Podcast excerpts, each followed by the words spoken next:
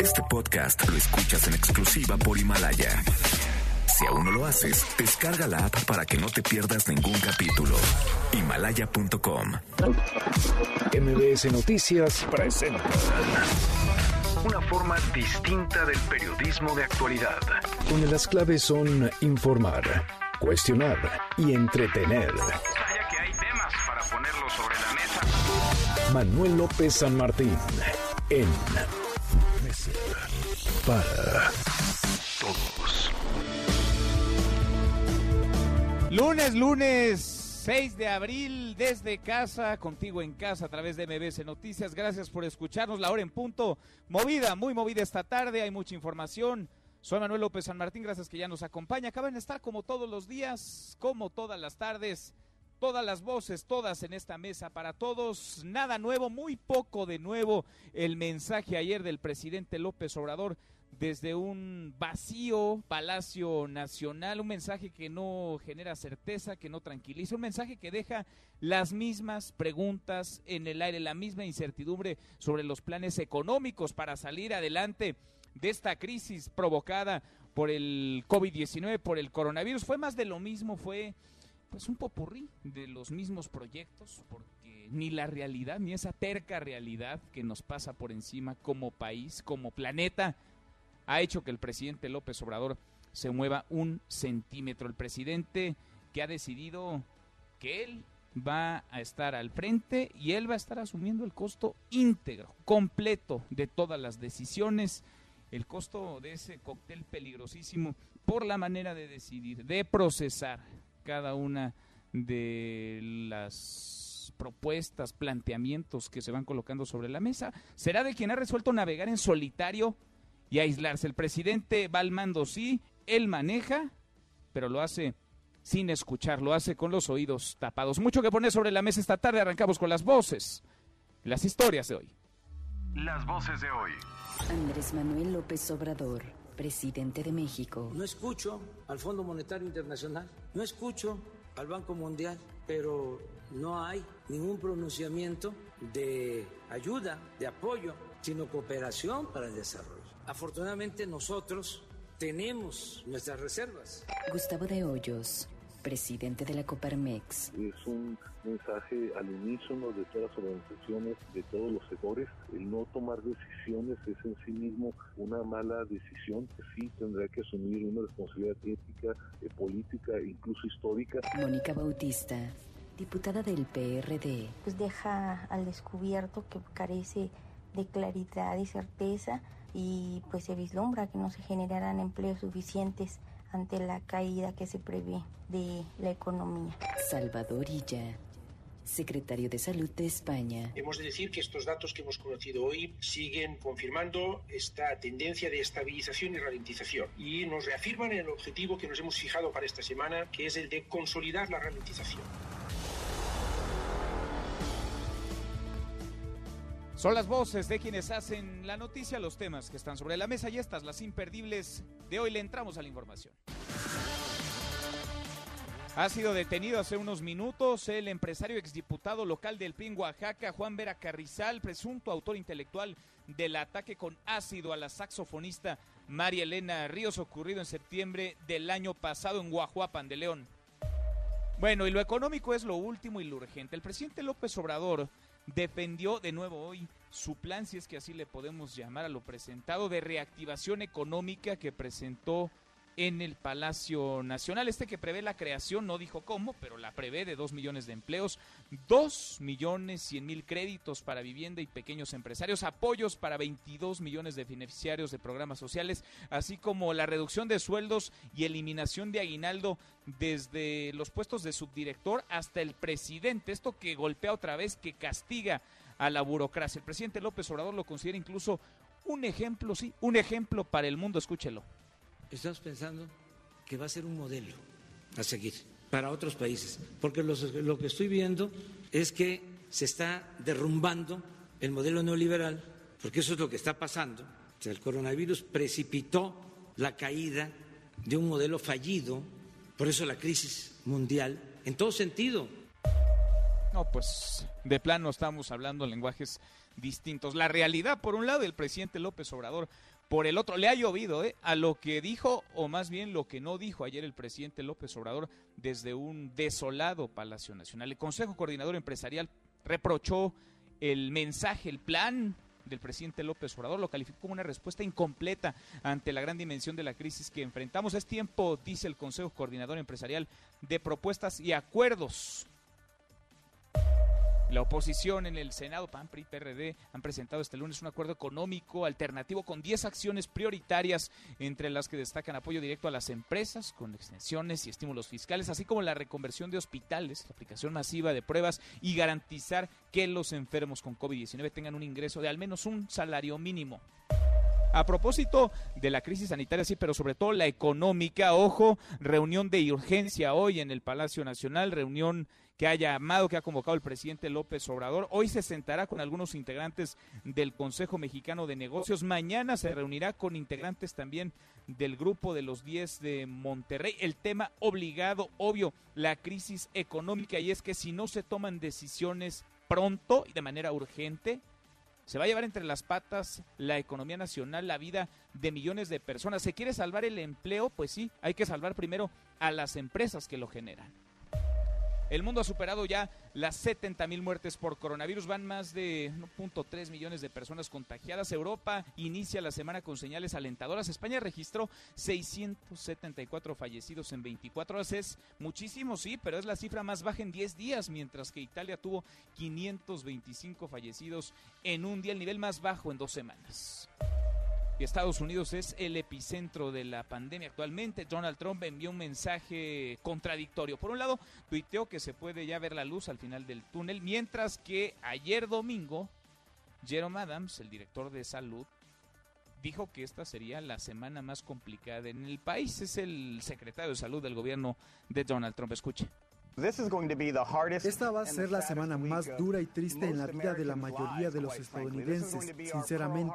Este va a ser nuestro momento de Pearl Harbor, nuestro momento del 11 de septiembre, solo que no tendrá una localización, será en todo el país y quiero que los ciudadanos entiendan eso.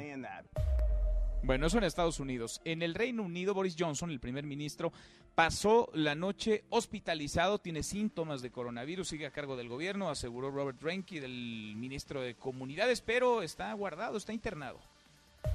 Acá en México la curva de contagios no se aplana, sigue creciendo. México registró un máximo de 253 casos en 24 horas, llegó hasta los 2.143 contagios. Van 94 muertos y contando por desgracia, la Ciudad de México es el primer lugar nacional, concentra el 26% de los casos. La primera semana de mayo es donde vamos a tener la mayor transmisión. Esto nos lo había adelantado ya la semana pasada la secretaria de Salud en la capital del país, Oliva López. Lo reafirmó ayer el subsecretario de Salud, Hugo López Gatel. Guanajuato reportó esta madrugada la muerte de dos hombres originarios de Salamanca, uno de 64, el otro de 68 años de edad, de los cuales uno dio positivo a COVID-19, otro más estaba en espera aún de su resultado, de su prueba. Habla Daniel Alberto Díaz, el secretario de Salud en Guanajuato. Estas personas que lamentablemente fallecieron realizaron recientemente un viaje a Chiapas con un grupo de personas entre el 16 y el 24 de marzo pasados, por lo que estamos investigando si fue en este viaje donde pudieron haberse contagiado. Además de ellos, hay tres personas más que realizaron el viaje y se encuentran hospitalizados. Bueno, y sobre los cubrebocas y su uso, hay toda una discusión y un debate y también hay una enorme descoordinación. Hay quienes afirman que no es necesario su uso, que debe dejarse únicamente al personal de salud, a quienes se encuentran hospitalizados. Es más, hay otros que piensan que deben portarlo únicamente quienes tienen un contagio, quienes manifiestan síntomas, pero hay quienes opinan que todos tendrían que estar utilizando, tendríamos cubrebocas. Bueno, en Coahuila se ha impulsado ya el uso de cubrebocas obligatorio. La medida aplica a partir de hoy, esto lo anunció el gobernador Miguel Riquelme. Y de requerirse, México podría pedir apoyo médico a Cuba, específicamente especialistas en terapia intensiva. No obstante, el presidente López Obrador dejó en claro que tienen listo el plan Marina, el plan DN3, por si se llenan los hospitales. Y la mañana de este lunes salió ya un vuelo desde China y hacia México para traer ventiladores y equipo médico. Habla Marta Delgado, la subsecretaria de Asuntos Multilaterales de la Cancillería. Estamos estableciendo un puente aéreo con China en donde vamos a estar surtiendo algunos de los avituallamientos que necesita el sector salud para atender la crisis del COVID. En este primer vuelo vamos a checar todos los procedimientos.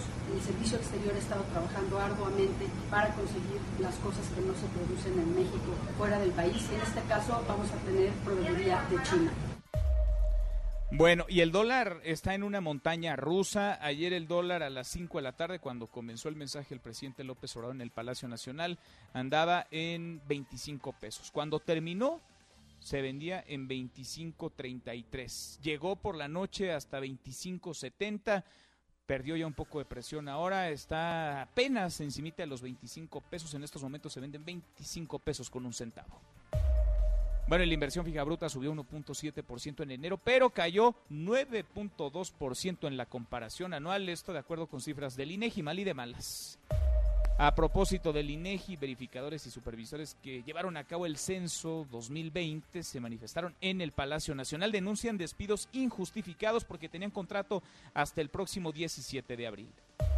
Bien, la buena de hoy, porque también hay buenas, el Tecnológico de Monterrey recibe el instituto el título de patente para un sistema inteligente de detección de cáncer de Mama. Cuéntanos, Citlali, ¿cómo estás, Citlali Sáenz? Muy buenas tardes. Hola, Manuel. Buenas tardes a ti también, a nuestros amigos del auditorio. El Tecnológico Nacional de México recibió del Instituto Mexicano de la Propiedad Industrial la concesión de título de patente. Esto es para un sistema inteligente de detección de cáncer de mama que se puede aplicar en pacientes ubicados en lugares apartados, ya que permite acceder desde un sitio web. Y es que la CEP destacó que con este instrumento se tiene la capacidad de interpretar imágenes y asignar un diagnóstico para que los pacientes tomen las medidas necesarias para su atención. Es un sistema de detección de cáncer de mama por medio de inteligencia artificial con capacidad de interpretar imágenes y asignar un diagnóstico para que las pacientes conozcan su estado de salud y tomen las medidas necesarias para su atención. En este sentido, el secretario de Educación, Esteban Moctezuma, reconoció la capacidad de innovación de los investigadores del Tecnológico Nacional de México y ratificó el compromiso de la dependencia para ofrecer oportunidades a los jóvenes a fin de desarrollar su talento e impulsar su interés en la experimentación y la ciencia. Para MBS Noticias informó Citlali Sáenz.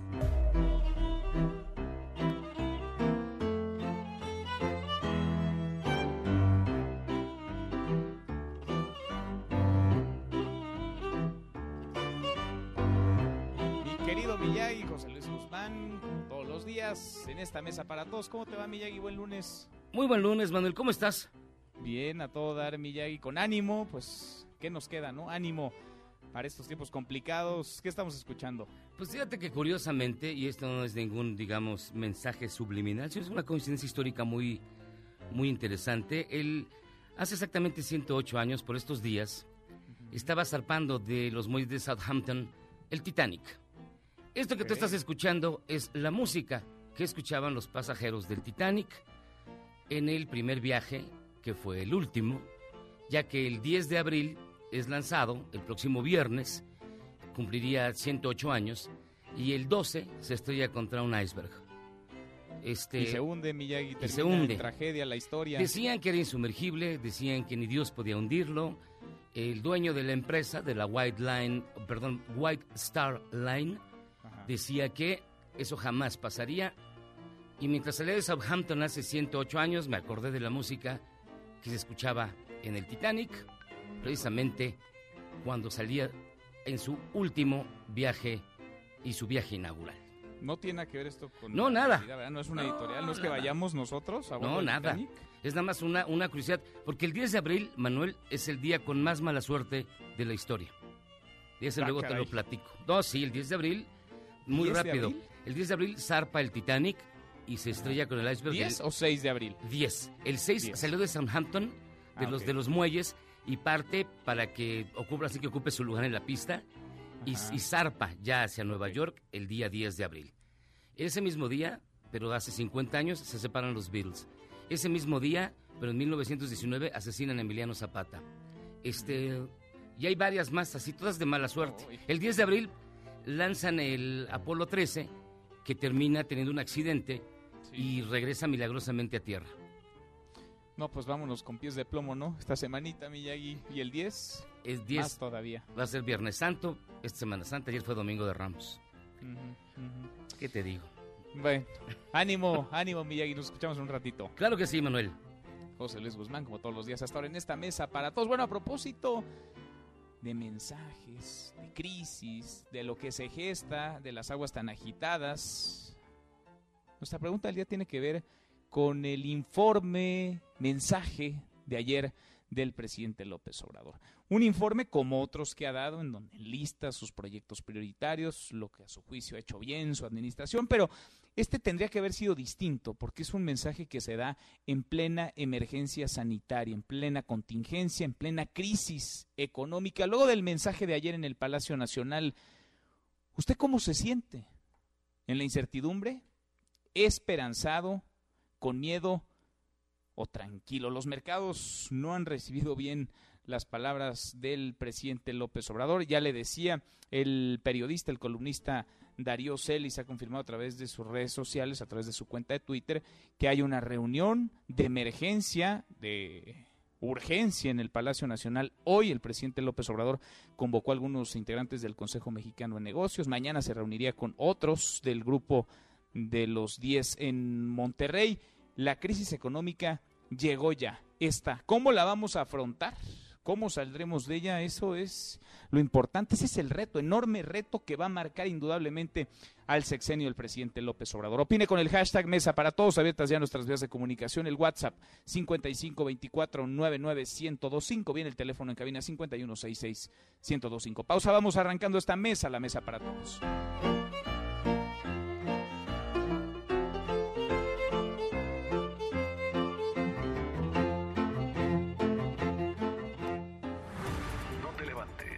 Podrías perder tu lugar en la mesa para todos. Con Manuel López San Martín. Regresamos. Este es su archivo muerto en Mesa para Todos. Kurt Cobain, líder de la banda de grunge Nirvana, última entrevista concedida a los medios norteamericanos. Moriría de aparente suicidio a los 27 años de edad, 5 de abril 1994. Yeah, you can't buy happiness. I mean, that made me happy for a little while. but I mean, I was just probably almost just as happy with, you know, fine. I don't know. I used to, I, I look back on going to secondhand stores and stuff like that and finding a little treasure like that. And that actually meant more to me because it was, it was more of a stab in the dark in a way, you know. Seguimos, volvemos a esta mesa, la mesa para todos. Ojalá cambie, pero el presidente López Obrador hasta ahora ha resuelto manejar en solitario, ha resuelto aislarse y además va conduciendo con los oídos tapados. Ha decidido cargar solo el peso de la emergencia sanitaria y económica más lo que se acumula en este convulso 2020. Ya nada de rescates al estilo del periodo neoliberal. Es un llamado a las personas empresarias y den todo el respaldo para que sus trabajadores puedan quedarse en casa sin que sean despedidos o que no se les pague el salario. Hoy hago un llamado a Andrés Manuel López Obrador y a las autoridades de Hacienda y del SAT a que comprendan la importancia de esta medida. Es solo un mes, pero es un mes de solidaridad del gobierno para el interés de todas y todos los que movemos este país. La clave para que las empresas pequeñas no entren en una etapa de mortandad y no desaparezca la mayor parte de esta es poderles garantizar la liquidez. Y ahí se necesita que entre también la banca de desarrollo que depende del Estado. La cultura de nuestro pueblo siempre nos ha salvado de malos gobiernos y de la corrupción. Decidimos no aumentar los precios de los combustibles estamos haciendo hasta lo imposible para mantener el compromiso de no aumentar la deuda pública.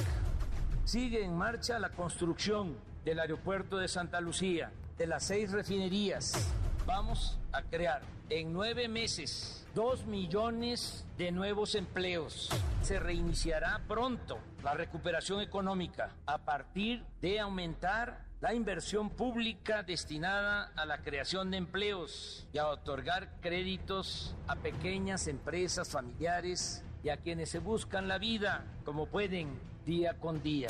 Se bajarán los sueldos de los altos funcionarios públicos y se eliminarán los aguinaldos. Esta crisis es pasajera. Estamos totalmente decepcionados. El presidente está reprobado en el manejo de la crisis económica. Hoy el presidente de México nos da un mensaje, en realidad nos da la espalda, porque no solo no presentó un plan económico en concreto que cuide el empleo y el ingreso de las familias. Francamente decepcionante. Lo que escuchamos fue un recuento de las obras de los programas sociales. Vemos con preocupación que no se habló del apoyo que se esperaba para los sectores productivos. Un presidente que sigue ideologizando, que sigue polarizando, que sigue justificándose y poniéndose a la defensiva. Nos va a ir mal a los mexicanos.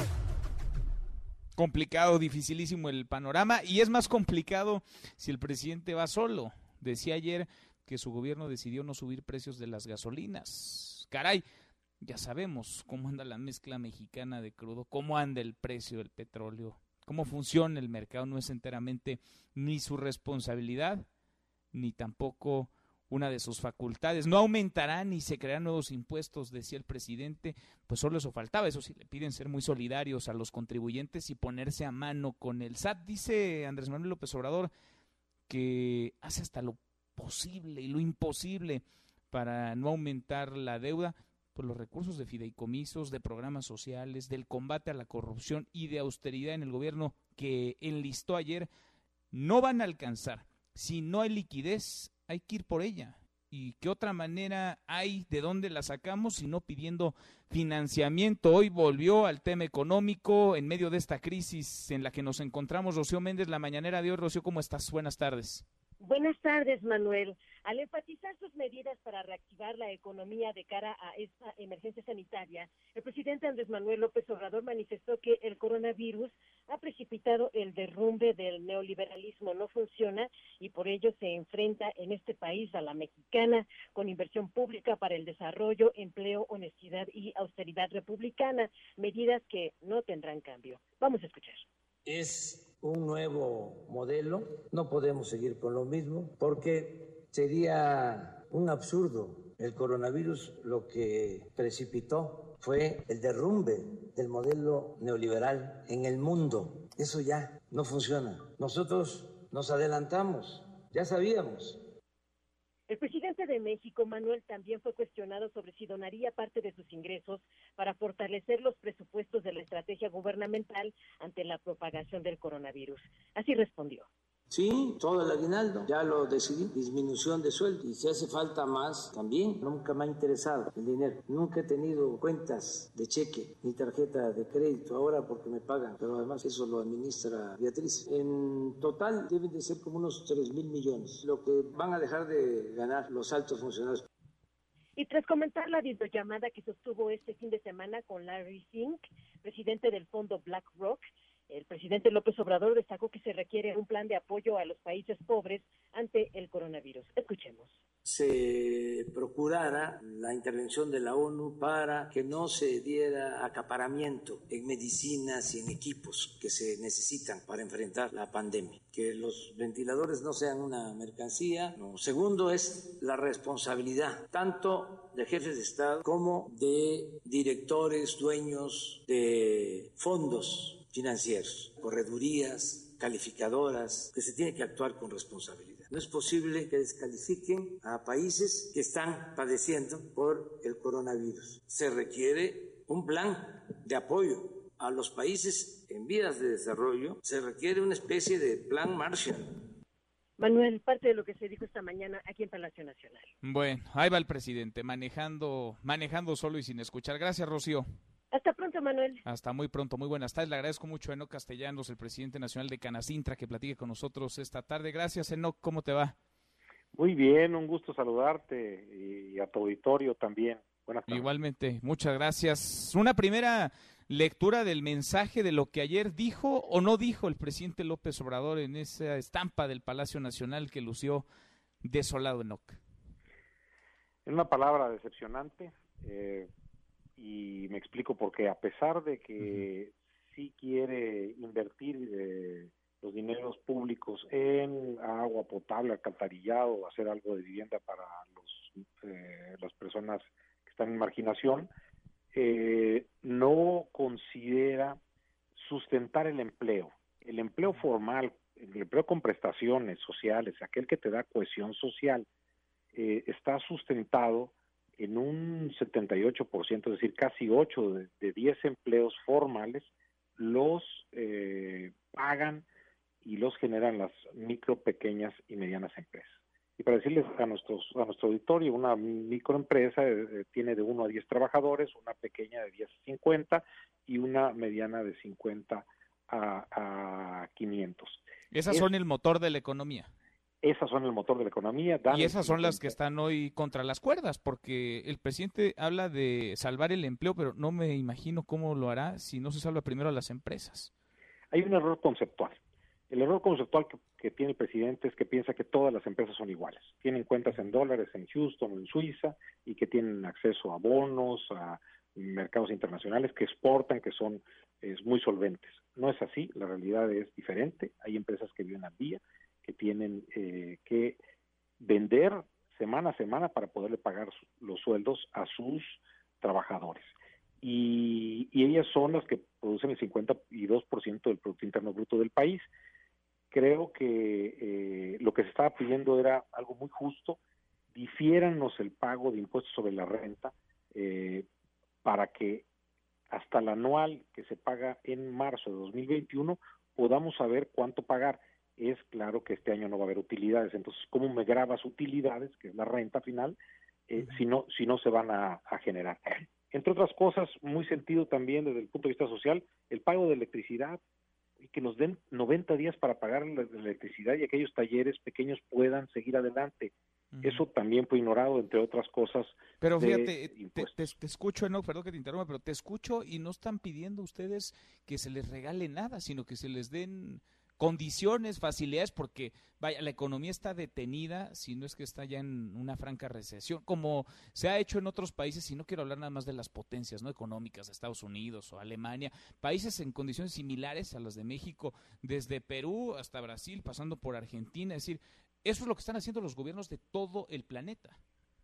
Y de todos los cortes políticos, es decir, no importa si los presidentes son de izquierda, de derecha o de centro, entienden que así funciona la economía.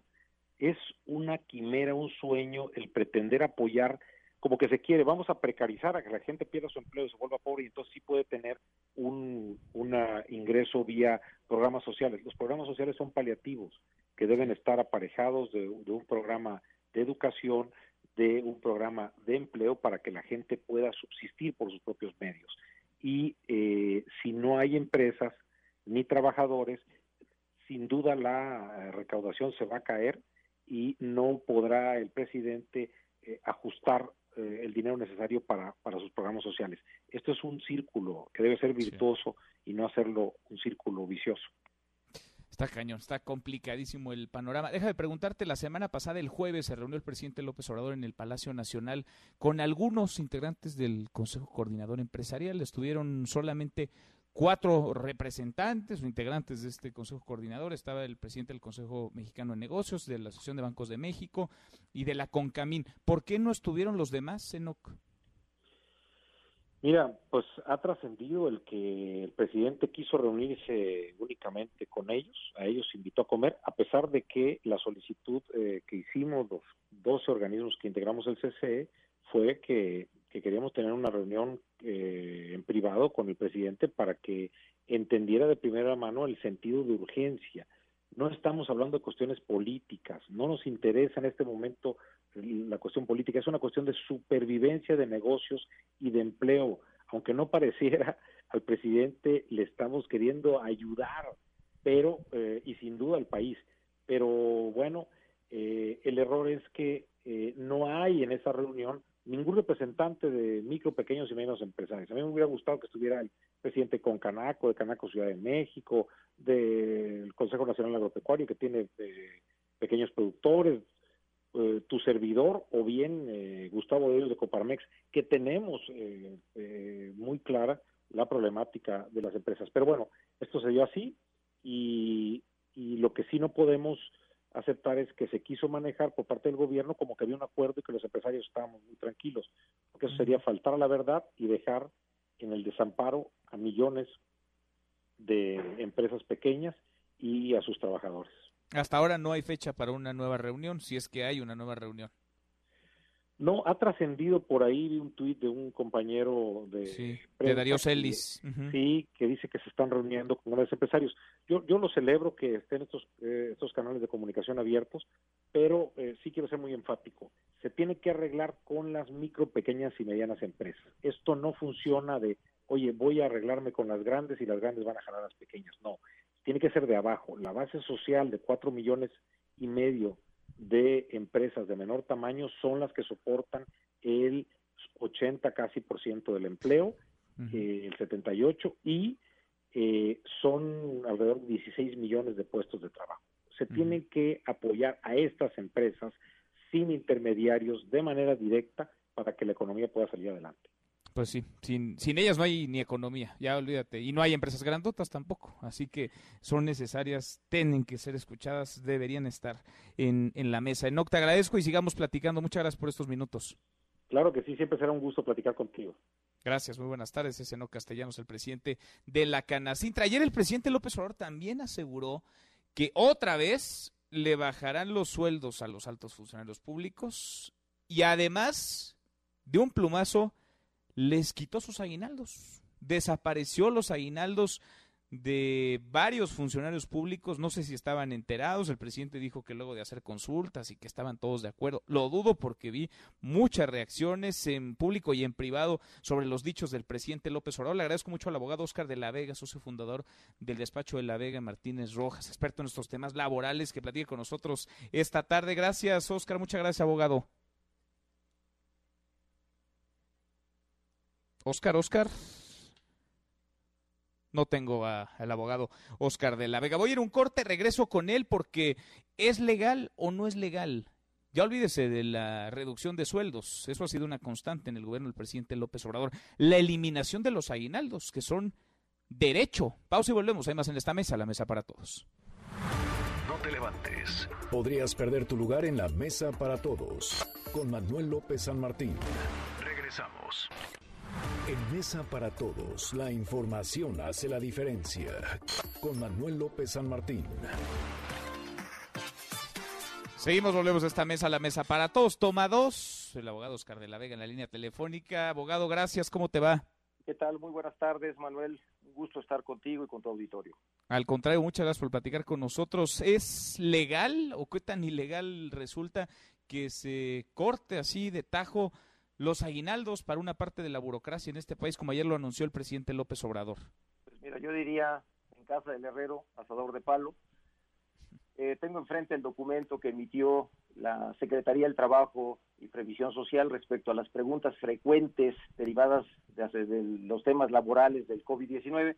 Y la primera derecho, la primera pregunta se, se, formula, ¿a qué tengo derecho si mi patrón nos informó que nos va a reducir el salario a la mitad derivado de la disminución de las ventas? Y contesta, tienes derecho a reclamar que se te pague tu salario íntegro y que se respeten tus derechos laborales. Entonces, en base a eso, pues tanto los trabajadores al servicio del Estado como los trabajadores del apartado A, pues tienen una serie de derechos mínimos irrenunciables.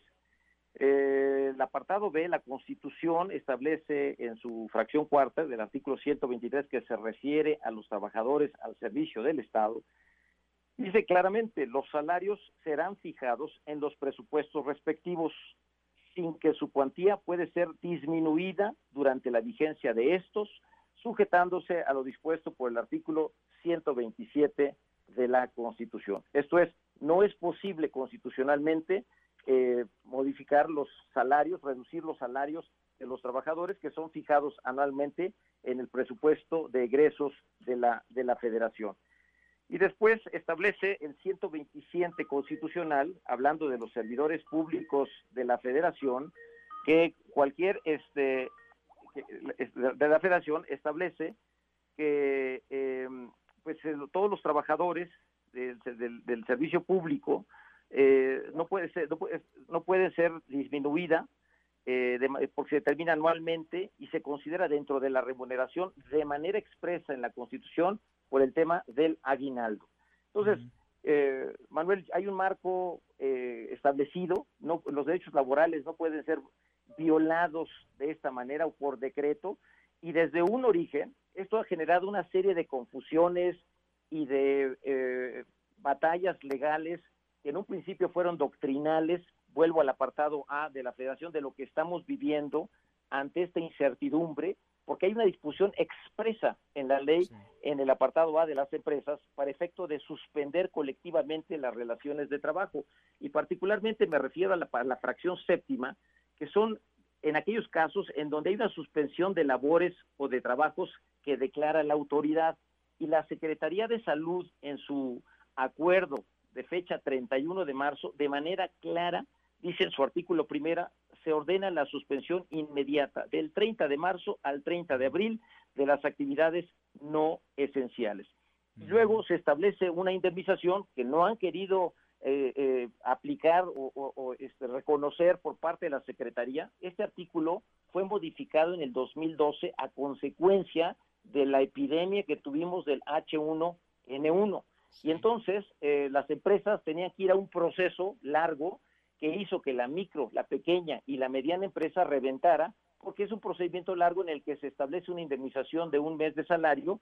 Y acá, este, eh, de acuerdo con, con el artículo 100, 429, fracción 4, no, el patrón no tiene que ir a la Junta de Conciliación y Arbitraje, es un hecho inmediato y establece una indemnización de un mes de salario hasta un mes de salario de salario mínimo. Un mes, eso es lo que dice la ley, eso es lo que dice la ley. A ver, y sobre la ley nada ni nadie, ¿no? Y lo ha dicho una y otra vez el presidente López Obrador, pero por eso nos llamaba la atención que él anunciara que de plano pues se pueden tomar estas medidas cuando le pide solidaridad al sector empresarial para no despedir a nadie, para no bajar sueldos, si haga que su gobierno le apriete más todavía el cinturón a los burócratas, a los trabajadores del Estado. Es totalmente ilegal y, técnicamente hablando, constitucionalmente hablando, es totalmente improcedente esta medida, por lo menos en el ejercicio actual.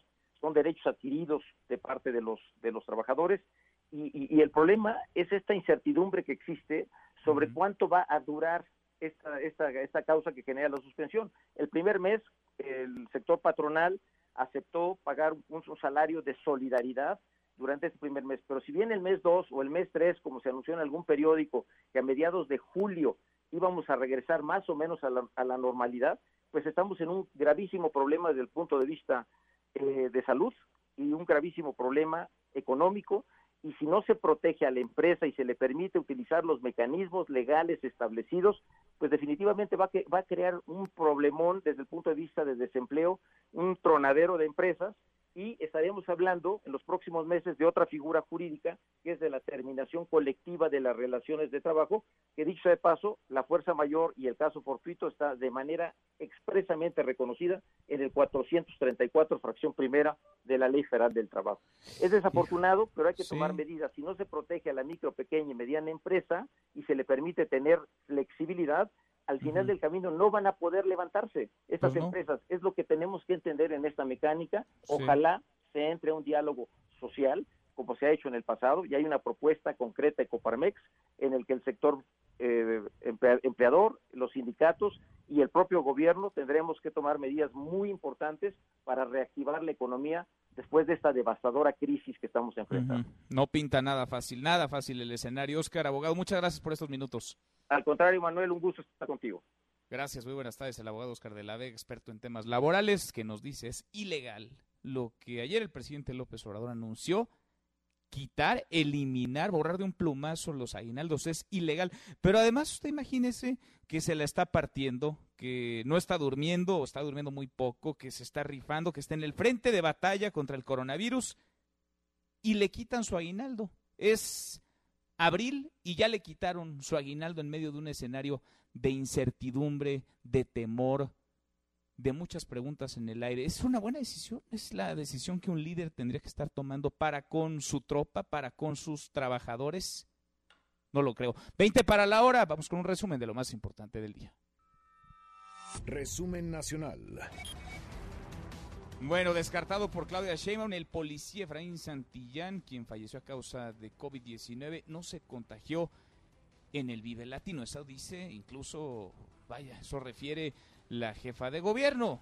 Hay que ver a detalle. Adrián Jiménez, Adrián, cuéntanos, buenas tardes. ¿Qué tal? Buenas tardes, Manuel Auditorio. Efectivamente, la jefa de gobierno, Claudia Sheinbaum, descartó pues también un contagio de COVID-19 entre los asistentes al Vive Latino luego de que se diera a conocer esta noticia de que un policía de la Secretaría de Seguridad Ciudadana que participó en las labores de vigilancia de este concierto murió a causa de esta enfermedad el pasado 4 de abril. En conferencia de prensa, la mandataria capitalina sustentó su explicación en que ya pasaron 22 días del evento y se tendrían más casos toda vez que el periodo de incubación del coronavirus, de acuerdo con estudios epidemiológicos, internacionales es de 5.1 días. Vamos a escuchar parte de lo que dijo.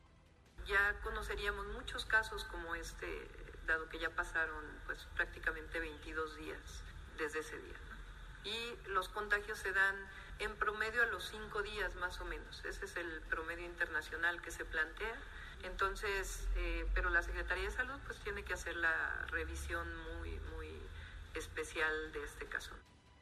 La funcionaria agregó que adicionalmente nueve policías han sido diagnosticados con COVID-19, dos de ellos se encuentran hospitalizados y siete recuperándose en sus domicilios.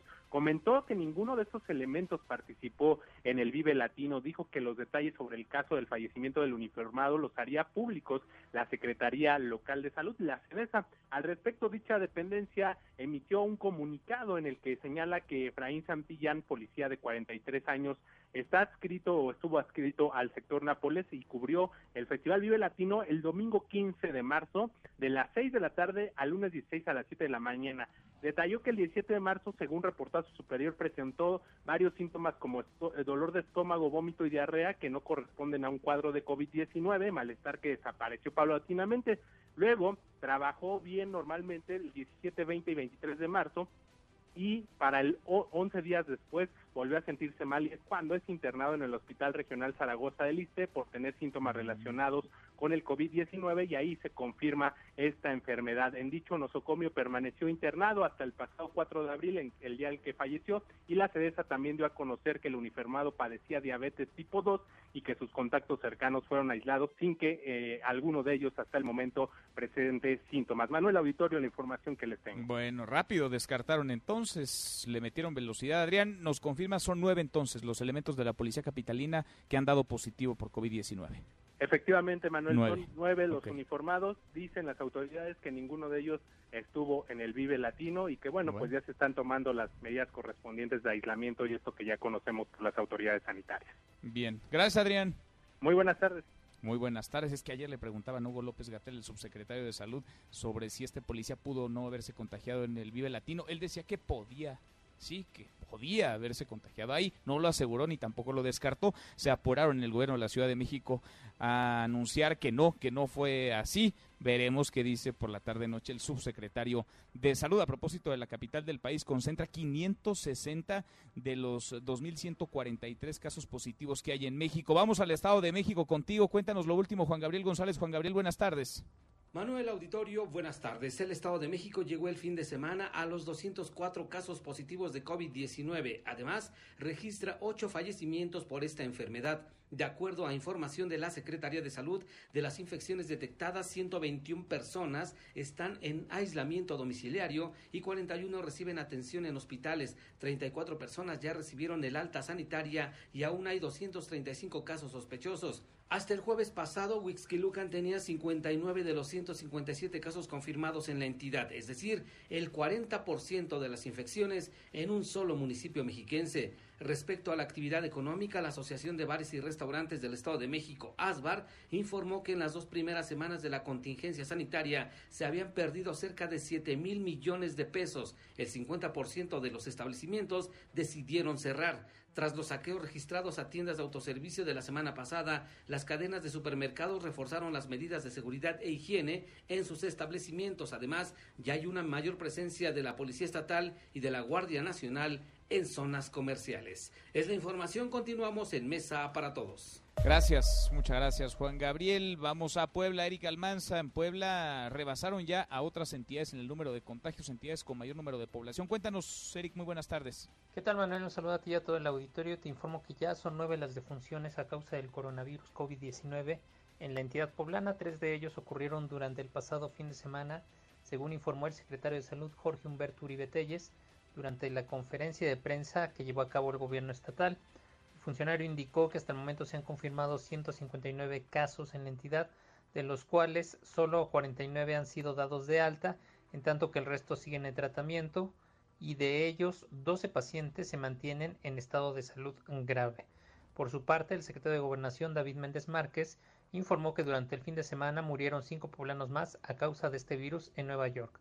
Y también actualizar la cifra de eh, nuestros paisanos que han fallecido en Estados Unidos.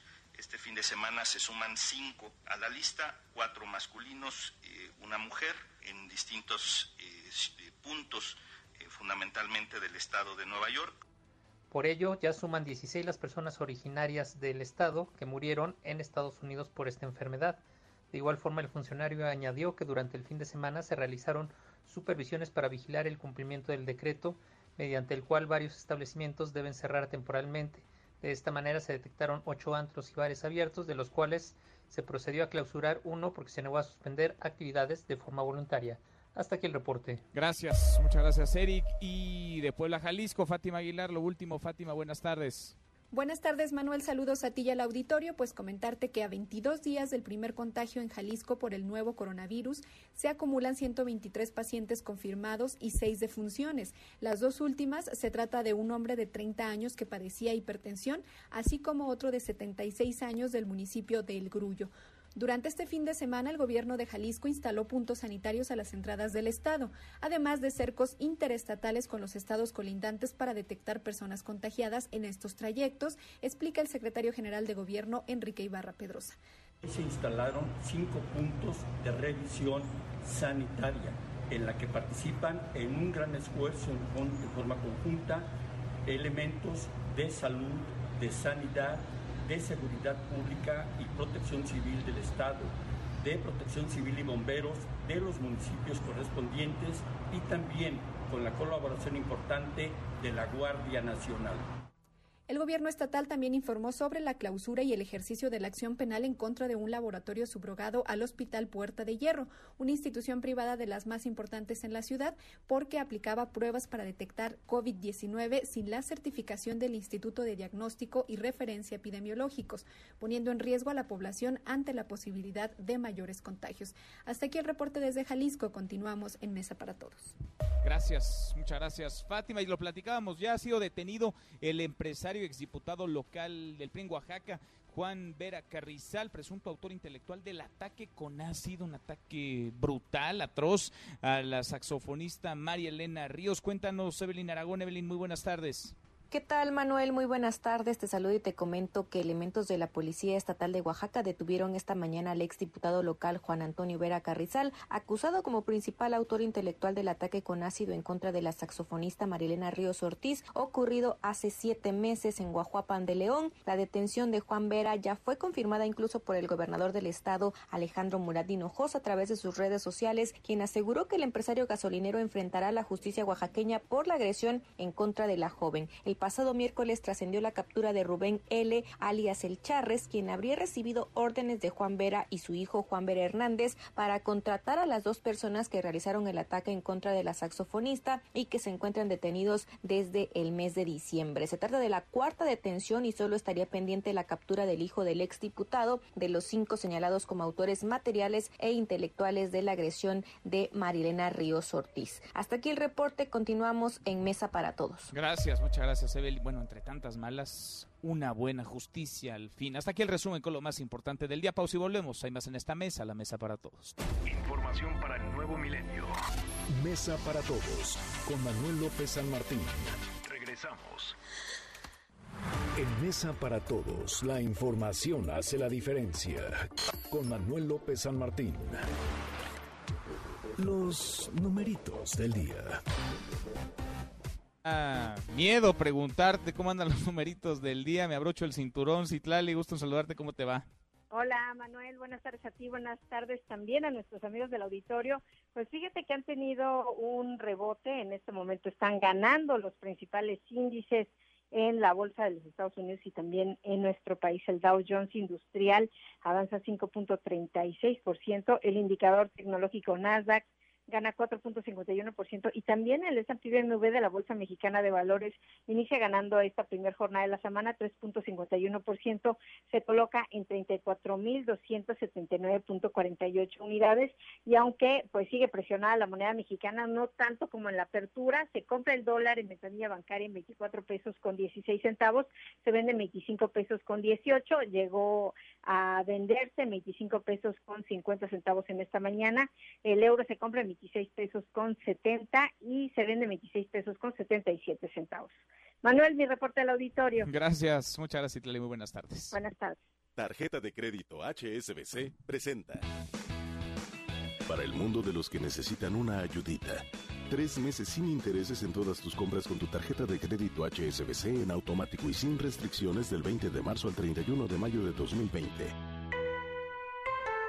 Consulta requisitos, términos, condiciones de la promoción en www.hsbc.com.mx diagonal promociones. CAT meses sin intereses 0% sin IVA. Informativo. Tasa fija anual. Consulta requisitos, términos, condiciones de contratación y comisiones en www.hsbc.com.mx diagonal tarjetas. Economía y finanzas con Eduardo Torreblanca. Lalo, qué gusto saludarte. ¿Cómo estás? Igualmente, Manuel, me da mucho gusto poder saludarte y saludar al público. Buen inicio de semana.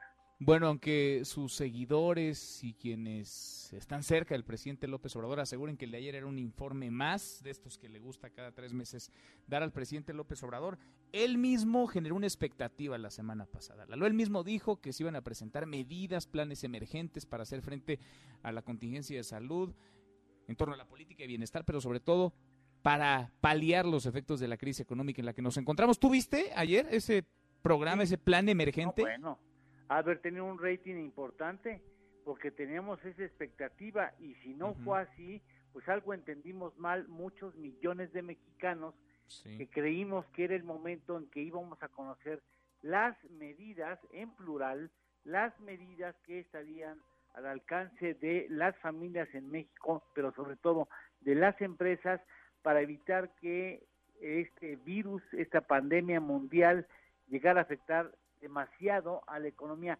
porque va a afectar a prácticamente todo el mundo será se verá afectado por esta pandemia y México no puede ser la excepción.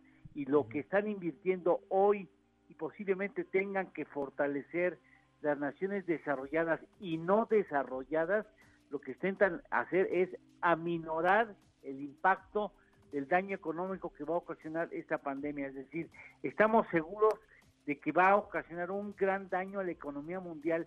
Ya se habla, y lo dijo el Fondo Monetario Internacional hace un par de semanas, ya se habla de recesión.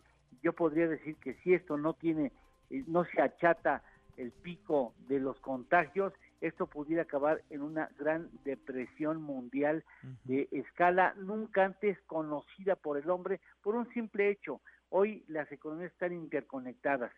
Eh, hoy lo que sucede en China lo conoces 30 segundos después de que sucedió, un minuto después. Antes tardaban semanas en llegar esas noticias. Hoy eh, los eh, capitales se invierten en prácticamente todas las plazas bursátiles dignas de recibir capitales extranjeros. Entonces hay una interconexión que hace imposible que alguien se salve de un daño económico y esperábamos de nuestro gobierno que nos dijera qué va a hacer independientemente que pudiera mejorarlo con el transcurso del tiempo. Y esperábamos muchos como yo que pospusiera sus obras emblemáticas porque no es momento de pensar en una refinería ni en un tren Maya ni, ni en un aeropuerto nuevo cuando hay tanta necesidad y va a haber tanto estrechez, tanta estrechez en los hospitales públicos de este país y también por supuesto en los privados. Fíjate, nada más te doy un dato. Estados Unidos 2.2 trillones de dólares, Europa 7 trillones de dólares y se sabe que el asunto va a incrementar sin lugar a dudas. Y ponen de, del 5 al 10% del Producto Interno Bruto. México no ha hecho las cuentas, pero no ponen ni el 2%. No, no, no, no. Estamos lejísimos, ¿eh? Y mira, nos comparas con Estados Unidos, con Europa. Podríamos compararnos con Brasil o con Argentina, con Chile, con Perú, con el país que queramos, Lalo, y vamos tarde, tardísimo, muy rezagados. el presidente va manejando solo y va manejando, oyendo, pero no escuchando, porque no está prestando atención a lo que dicen las empresas, a lo que dicen los especialistas, a lo que están diciendo gritando los expertos. ¿Tenemos postre, Lalo? Por supuesto que sí, le da un giro para que sea algo positivo. Cada día un ser humano produce saliva como para llenar al menos una botella de un litro. Ah, caramba. ¿En serio? Sí, hay, los políticos son más generosos, pueden llenar una botella de litro y medio. O uno de esos... No, un este, garrafón de 20 litros. Exactamente, un galón de perdido, un garrafón. Lalo, un abrazo, gracias. Gracias a ti, Manuel. Hasta luego. Buenas, tardes. Tarjeta de crédito HSBC presentó. Manuel López San Martín es el anfitrión de esta mesa para todos. A la hora en punto cerramos esta primera saludando a nuestros amigos de Morelia, Michoacán. Ya nos escuchan a través de Radio Ranchito en el 102.5 de FM. Pausa, volvemos con la segunda de esta mesa, la mesa para todos. Información para el nuevo milenio. Mesa para todos con Manuel López San Martín. Regresamos. Más información y análisis en Mesa para Todos con Manuel López San Martín.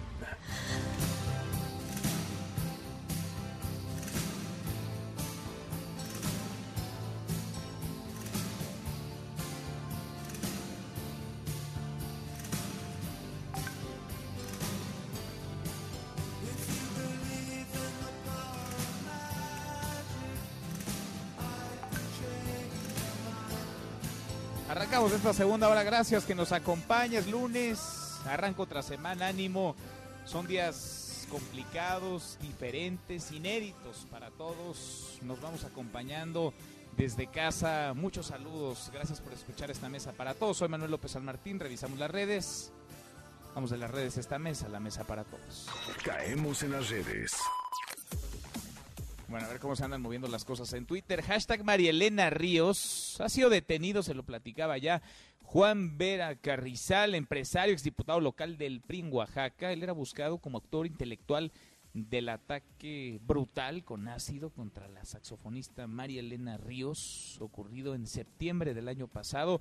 Seis meses prófugo de la justicia, lo agarraron ya, lo detuvieron, el ataque fue en Guajuapan de León, hoy el gobernador de la entidad, el gobernador de Oaxaca, Alejandro Murat, confirmó que está detenido este hombre, se habían colocado incluso anuncios espectaculares, había recompensa para quienes dieran información para lograr la captura de este hombre, de este empresario, de este político. Bueno, pues lo agarraron ya, por fin, una buena entre tantas, entre tantas malas. Hashtag plan emergente, el nombre del presidente López Obrador, vaya, no deja de moverse, está en la conversación en redes. Ayer Andrés Manuel López Obrador presentó lo que él considera su plan de reactivación. Hay quienes no vimos ni el plan ni la reactivación por ningún lado, pero bueno, es un plan que el presidente López Obrador asegura podría servir incluso de modelo a otros países, de modelo mundial. Escuche. Estamos pensando que va a ser un modelo a seguir para otros países, porque lo que estoy viendo es que se está derrumbando el modelo neoliberal, porque eso es lo que está pasando.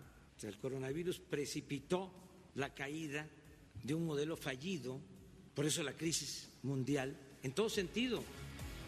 Bueno, el presidente López Obrador que sigue viendo oportunidad en esto, el presidente que aseguraba la semana pasada que esta crisis había caído como anillo al dedo para afianzar su transformación. Bueno, él ve oportunidad en donde la gran mayoría de la población observa una contingencia, una situación complicadísima. Hablamos de muertes, ¿eh? de enfermos, de parálisis económica, de pérdida de empleos, un caldo de cultivo para la violencia, para el caos, pero el presidente ve ahí oportunidad y puede ser que observe un escenario tan optimista como el que muy pocos logramos apreciar. Pero hablar de oportunidad con esa ligereza, pues no solo me parece que es insensible e inadecuado, no es lo que un jefe de Estado que se asume al mando del timón tendría que estar diciendo, tendría que estar comunicando. Se mueve un video en redes sociales, le vamos a compartir un fragmento, un video de jóvenes empresarios, microempresarios en su mayoría, que están pidiendo una consulta. Vaya, si se organizan consultas para otras cosas, ¿por qué no una consulta para que empleados y empleadores definan, puedan manifestar su opinión sobre si hay apoyos a empresas o se sigue adelante con obras como el tren Maya. Escuche un fragmento. Hola Andrés Manuel, quiero que me escuches. Necesito que me escuches. Necesito que me escuches.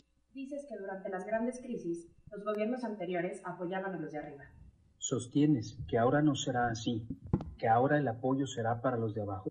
Yo soy mexicano, soy emprendedor y estoy en medio. No soy millonaria, pero tampoco me dedico a la venta informal.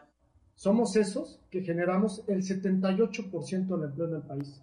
¿Te gustan las consultas? Te pedimos una. Deja que el pueblo elija. Tren Maya y Dos Bocas contra apoyos a pequeños y medianos empresarios. Pues ahí está la propuesta sobre la mesa. Claro que a más de uno dentro del gobierno no le va a gustar y casi estamos seguros que no habrá consulta, porque las consultas pues son a discreción, ¿verdad? Ya sabemos quién toma las decisiones de qué sí y qué no se pregunta y sobre todo cómo se pregunta, pero es una idea ante la desesperación de quienes están contra las cuerdas, tratando de sobrevivir, de mantener empleos, de mantener con vida sus empresas, sus negocios. Hashtag FGR, Fiscalía General de la República. Y es que ayer domingo, tras el mensaje del presidente López Obrador, hubo pues, una lluvia de comentarios en redes sociales, vaya, de todo tipo, lodo, ya sabe cómo vuela en Twitter. La cosa se puso ruda. Pero uno de los mensajes fue el de Araceli Benítez, una usuaria de Twitter. Ella puso, tengo ganas de llorar. No esperaba nada bueno de él, pero es muy triste que haya confirmado una vez más lo que siempre advirtieron los analistas. Andrés Manuel López Obrador es un peligro para México. Desde la cuenta oficial de la Fiscalía General de la República le contestaron. Y lo que le contestaron, pues encendió más todavía las redes sociales. El peligro para México son personas como tú, sin un gramo de inteligencia. Le contestaron, le respondieron. Hoy la Fiscalía General de la República desaprobó este mensaje, solicitó al órgano interno de control un procedimiento contra quien resulte responsable por el tuit. Una disculpa, vaya, tampoco hubiera estado de más. Deportes. Querido Nico, qué gusto saludarte, ¿cómo estás? Muy bien, Manuel, me da gusto saludarte y a toda la gente que nos acompaña en Mesa para Todos. Han sido días de muchísima información, información cambiante e información no tan positiva. El día de hoy falleció la mamá de Pep Guardiola. Dolores Sala corrió víctima del coronavirus. Eh, triste noticia que daba a conocer el Manchester City a través de sus redes sociales, en donde informaban que la mamá del entrenador murió a los 82 años. Eh, es una noticia triste, evidentemente como cada una de las muertes que hemos estado viviendo por esta enfermedad, por esta pandemia, pero también creo, Manuel, que nos da un mensaje clarísimo, el mensaje de que esta enfermedad no discrimina, que esta enfermedad eh, no elige, ¿no? Que esta enfermedad eh, le puede dar a cualquiera, ¿no? Que nadie está exento. Imagínate la mamá de Pep Guardiola con todo el dinero del mundo para ir al mejor hospital, con los mejores doctores, con el mejor tratamiento, con la mejor ayuda, con todo, y no pudo salvarse del coronavirus. Entonces que, creo que, que pega mucho por ser la mamá de quien es, pero también el mensaje que, que, nos manda de decir nadie está exento, ¿no? El mundo del deporte tampoco está exento de, de esta noticia y triste por Pep Guardiola, evidentemente. Sin duda, sin duda, Nico. Y que confirma también otra parte, otra vertiente de lo que hemos ido conociendo de este COVID-19, que es afecta más o en proporciones mayores a la población de edad más avanzada con padecimientos previos. No lo vemos en Italia, lo vemos en España, lo vemos en Francia, incluso en donde la mayor parte de los decesos son de personas con edad más avanzada. En Alemania llama la atención la tasa que es mucho menor porque el contagio entre las personas de edad más avanzada también lo es. En México eso pues podría jugar, podría jugar a nuestro favor, pero como bien apuntas Nico, esto esto no discrimina, esto agarra parejo y hay que tomárselo muy en serio, hay que mantener las medidas sanitarias, la sana distancia.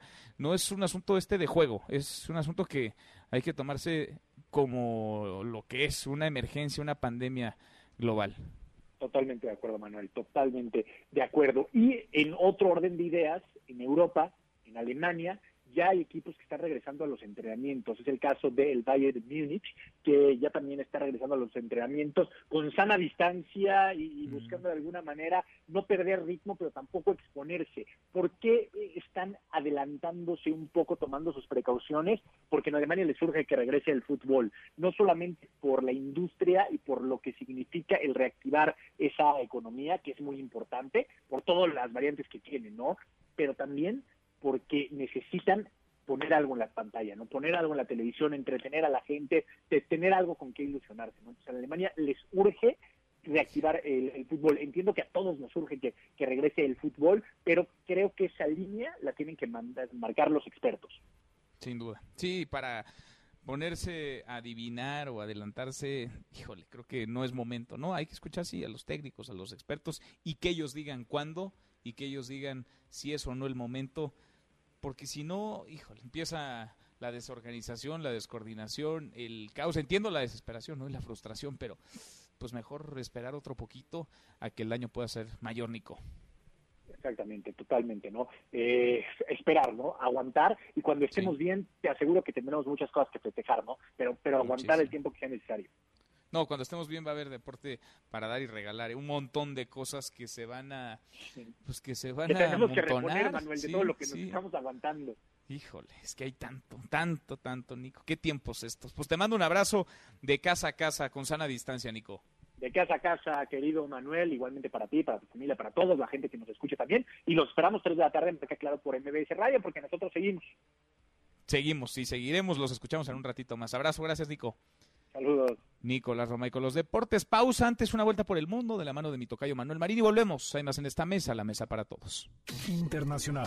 Hoy una de las preguntas que más se repiten en todo el mundo es si los gobiernos de cada país están haciendo lo necesario para detener la pandemia del coronavirus. Desde la India, donde el confinamiento obligatorio en uno de los países más poblados del mundo ha llevado a una grave crisis por la falta de alimentos, hasta Alemania donde se ha cuestionado al gobierno si en realidad se están contando bien a las víctimas mortales. Sin duda, la política mundial no enfrentaba un reto más grande desde la Segunda Guerra Mundial. La reina Isabel II de Inglaterra dio un discurso histórico en el que pidió al mundo entero unidad para enfrentar esta crisis sanitaria. Es el quinto discurso de la reina en sus 68 años de reinado.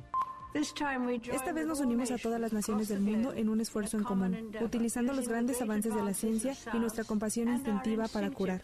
Tendremos éxito, y ese éxito nos pertenecerá a cada uno de nosotros. No te levantes. Podrías perder tu lugar en la mesa para todos. Con Manuel López San Martín. Regresamos. En Mesa para Todos, la información hace la diferencia. Con Manuel López San Martín.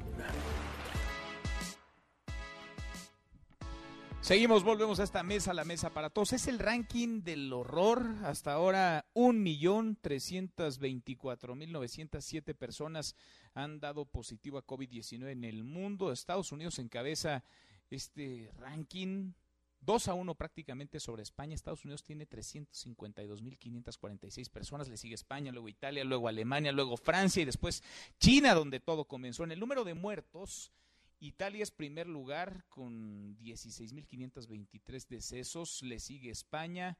Después Estados Unidos, que ha rebasado ya los 10.000. Luego Francia, el Reino Unido, Irán y después China. Es este coronavirus que nos ha cambiado a todos.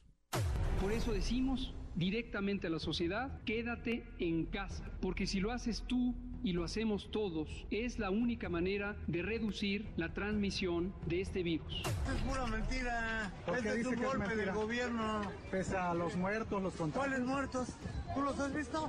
¿Usted no cree entonces en no, que No, no, no, yo nomás creo en el creador y la... Mejor darle gracias a Dios que nos pudo traer a Veracruz hemos cerrado las entradas de Sayulita. Estamos no solamente checando y reconociendo a la gente que entra, sino también taxistas y camiones que traigan a turistas y que tengan maletas. Esas personas no van a ser dejadas entrar al puerto. Eso es para proteger a los habitantes de Sayulita, ya que nosotros no tenemos hospital. Marina Armada de México se les invita a retirarse del área de playa para evitar contagios y protegerse a sí mismo. Quedarse en casa, así se protegen ustedes mismos y protegen a hijos.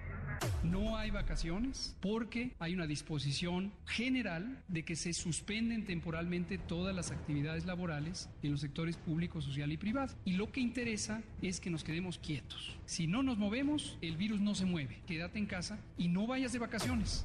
Quédate en casa. Esta es la manera de controlar la epidemia porque lo que hagamos hoy lo vamos a ver como resultados positivos en la fase 3 que viene en un par de semanas, aproximadamente, aproximadamente dos o tres semanas. Entonces, ahorita tenemos que mantener mucha disciplina, porque todavía no viene la fase más intensa de la enfermedad. Cuando nos llegó el coronavirus, ya estábamos trabajando en mejorar el sistema de salud pública.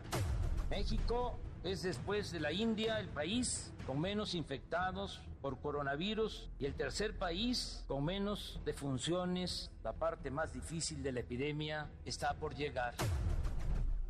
Bueno, estos datos que ayer daba el presidente son inexactos, por no decir falsos. México no es uno de los países con menos casos positivos de coronavirus. Hay un montón, hay decenas, hay más de 100 países debajo de México en casos positivos. Tampoco es, por desgracia, aunque quisiéramos, uno de los países donde menos decesos se han registrado. Pero más allá de eso está la realidad, la realidad de los datos, de las cifras. Hasta ahora, 2.143 mexicanos han dado positivo a coronavirus, a COVID-19. Hay 94 fallecidos y contando, por desgracia. Yo le agradezco mucho al doctor Alejandro Macías, infectólogo, excomisionado nacional para la prevención y el control de la influenza H1N1, que ha sido nuestra luz a lo largo de estas semanas, meses en este tema que platique con nosotros esta tarde. Gracias, Alejandro. Muchas gracias, doctor. ¿Cómo estás? Bien, Manuel, aquí gusto de estar con tu auditorio. Gracias por platicar con nosotros. ¿Cómo vamos, doctor? Hemos ido haciendo cortes de caja contigo. ¿Cómo vamos en términos de lo que el mundo está viviendo y de lo que México está ocurriendo en torno a este coronavirus? Sí, vamos un poco detrás, pero no es porque tengamos menos casos, Manuel. Simple y sencillamente que empezamos más tarde. Eh, depende del momento en que empieza la transmisión comunitaria, será el tiempo en el que se va a disparar. Eh, aquí en México, de acuerdo con los eh, con las proyecciones matemáticas, deberá dispararse hasta finales de abril. Y entonces ya veremos la verdadera magnitud cuando alcance una meseta los enfermos diarios. Ahorita estamos teniendo 100, 150, pero después probablemente lo vamos a estar midiendo más bien en miles. Todavía eso falta y por eso la gente tiene que entender, como estabas diciendo, que no son vacaciones. Pues no, no son vacaciones. Ahora, podremos vivir un escenario similar, sin entrar en fatalismos ni en alarmismos, pero similar por lo que han registrado otros países del mundo a lo que ha ocurrido o está ocurriendo en Italia, en España, en Estados Unidos, con el rezago que traemos nosotros de semanas. Sí, desde luego. De hecho, es lo más probable, Manuel. Eh, hay que decir también que nuestras capacidades de, ampliación de terapia intensiva son muy, muy pobres, son muy bajas. Entonces, lo más probable es que eso ocurra también en México. Todavía hay algunas esperanzas que estamos jugando, digamos, a, la esperanza de que con el calor esto entre de manera un poco más parsimoniosa que como entró en el norte de Italia. Desde luego que el decreto presidencial del hace del 23, por ahí del 23 de febrero, va a ayudar mucho a que se limite la transmisión. Puede ser que puede ser que la orografía, las circunstancias, digamos, geográficas nacionales faciliten que la cosa no esté más tan, tan difícil. Pero hay que decir que no se puede uno confiar a eso. También hay algunas evidencias por ahí de que los países que han vacunado con la vacuna de la tuberculosis pueden tener una mejor evolución. Son hipótesis, Debemos, sin embargo, estar esperando, preparándonos para lo, para lo que ha ocurrido en otros países. ¿Qué tanto dirías, doctor, que conocemos de este COVID-19, digamos, en una proporción del 100%? ¿Qué tanto sabemos de la transmisión realmente, del modo de propagación, de las medidas para hacerle frente? ¿Qué tanto sabemos y qué tanto desconocemos de este coronavirus? Sabemos mucho, pero también desconocemos todavía mucho. Sí sabemos que se transmite predominantemente por gotas, por estar cercanos. Eh, por eso es importante el distanciamiento de las personas. Sabemos que se puede contagiar por contacto directo, es decir, porque toques una superficie y después te rasques los ojos y que la nariz te muerde las uñas. Es un poco más difícil asegurar que se transmite a largas distancias por el aire, lo que se llama propiamente transmisión aérea, eso todavía no lo conocemos con seguridad, pero sí sabemos que es sustancialmente más contagioso que la influenza, eso ya es evidente, y también es evidente que es sustancialmente más letal que la influenza. Todo eso ya lo sabemos, y ya sabemos que puede causar estragos en los mejores servicios de salud, eh, porque digamos que el norte de Italia es como la joya de la corona de los servicios de salud en, Europa, y logró el colapso inmediato de ese servicio de salud. Entonces, entonces sí ya lo sabemos y por eso está bien estar preparado. Sin duda. Ahora, hay ejemplos eh, pues, eh, que se han mencionado mucho en estos días de quienes lo han hecho bien, de quienes lo han hecho más o menos y de quienes lo han hecho mal, ¿no? El caso eh, de Italia, de España, pues da cuenta de este horror, la proporción de muertos en Italia supera el 10% del total de contagios, la de España ronda, ¿no? Por ahí del 10 del 10%. Llama la atención el caso alemán, doctor, en donde pues no llegan al 2%, están por debajo incluso del 1.5%, Alemania que es el cuarto país con más casos positivos, pero es el noveno en número de muertes, Alemania que hizo muchas pruebas, en Alemania los contagios se han dado también entre una población más joven, digamos tiene un promedio de edad más bajo al de Italia, por ejemplo, como el caso mexicano. ¿Qué tanto ese tipo de cuestiones, de comparativas, pueden ayudarnos no solamente a entender, sino a presupuestar qué hacer y cómo va a golpear este virus a nuestro país, doctor? Sí, mira, bueno, dicen por ahí que agua pasada no mueve molino. Ya lo que hizo, se hizo, pero sí. hay algunas lecciones, como dices, que son importantes. Por ejemplo, ya estamos todos metidos, lo cual está bien, al mismo tiempo en una cuarentena. Es una guerra contra un virus. El problema de las guerras no es cómo entras, sino cómo sales. ¿Cómo vamos a salir? Esa salida va a tener que ser regionalizada, no, no va a poder salir todo el país al mismo tiempo, ni que piense la gente que vamos a salir el 30 de, de abril. Eso, eso no es posible. Puede tomar meses. Ahora, puede ser que hay algunas zonas del país que tengan muy poca actividad que puedan ir saliendo antes. Eso sí lo tendremos que saber a través de un mejor muestreo, no necesariamente probarlos a todos, eso sí lo aprendimos, por ejemplo, pues de los alemanes, de los coreanos, de los chinos, que hay que ir haciendo una buena determinación por zonas para ver qué zonas puedes cerrar y qué zonas puedes abrir. Y eso lo tendremos que ver pues ya después del 30 de abril. En estos momentos, eh, lo mejor es que todos nos quedemos en cuarentena y que sigamos la instrucción de la Autoridad de Salud. Ya después habrá que ver cómo vamos a ir saliendo todos y cada uno con esas lecciones que hemos aprendido de otros países. Sin duda que en esos casos van a ser muy importantes eh, las pruebas de laboratorio. Pero todos, todos en casa por ahora, nos decía la secretaria de Salud de la Ciudad de México, Oliva López, hace un par de días, que el pico vendrá a finales de abril, principios de mayo en el, en el Valle de México. Se antoja muy complicado, ¿no? Como lo había querido anunciar el presidente López Obrador, que el 30 de abril se abran las puertas de las casas y todos volvemos a la vida uh, cotidiana, no, normal. No, eso no va a ser, eso, si alguna cosa podemos asegurar es que eso no va a ser así. Eso no va a ser. Tendrá que regionalizarse, tendrá que ir ser una salida paulatina. Ahora también que la gente no piense que es un pico y luego lo va a bajar, no. Va a un pico, alcanza un máximo y luego se establece una meseta. Esa meseta puede durar 80 días de una transmisión intensa. Entonces, otra vez, vamos haciéndonos a la idea de que esto va a ser una vez en la vida, de que vamos a vivir esto una vez en la vida. Esto no se había vivido en 100 años, desde 1918. Y pues vamos a, tenemos un problema, lo tenemos que resolver como adultos. Y vamos a, a enfrentarlo con ecuanimidad y con la mente abierta de que tenemos que afrontar lo que, lo que se venga, porque es un problema que no podemos ocultar, del que no nos podemos escapar. Vamos a resolverlo. Y si nos ¿Puede haber más... meses, pues nos tomará dos meses. ¿Puede haber más de un pico, doctor? Sí, claro. De hecho, es lo más probable.